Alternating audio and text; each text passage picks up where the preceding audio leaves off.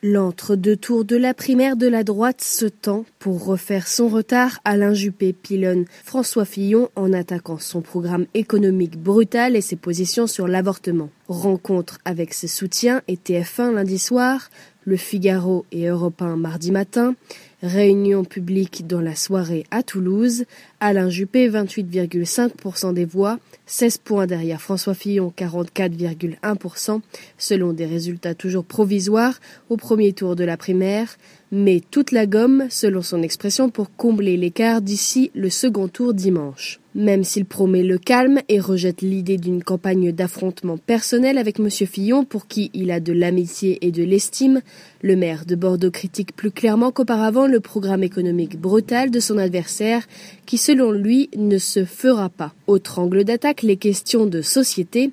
Après avoir dénoncé devant ses soutiens lundi la vision extrêmement traditionnaliste de Fillon, il l'a appelé mardi à clarifier sa position sur l'avortement. En cause, une sortie du favori des sondages qui avait expliqué en juin que philosophiquement et compte tenu de sa foi personnelle, il ne pouvait pas approuver l'avortement. Interrogé sur le sujet fin octobre, il distinguait toutefois ses convictions et l'intérêt général. Jamais personne, et certainement pas moi, ne reviendra sur l'avortement, tranchait Fillon.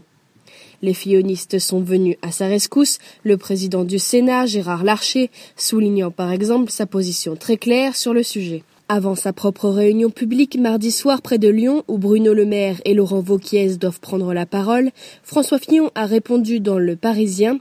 Alain Juppé a présenté un programme qui me semble décalé par rapport au centre de la gravité de la droite, mais aussi du pays, qui est plus à droite qu'il ne l'a jamais été.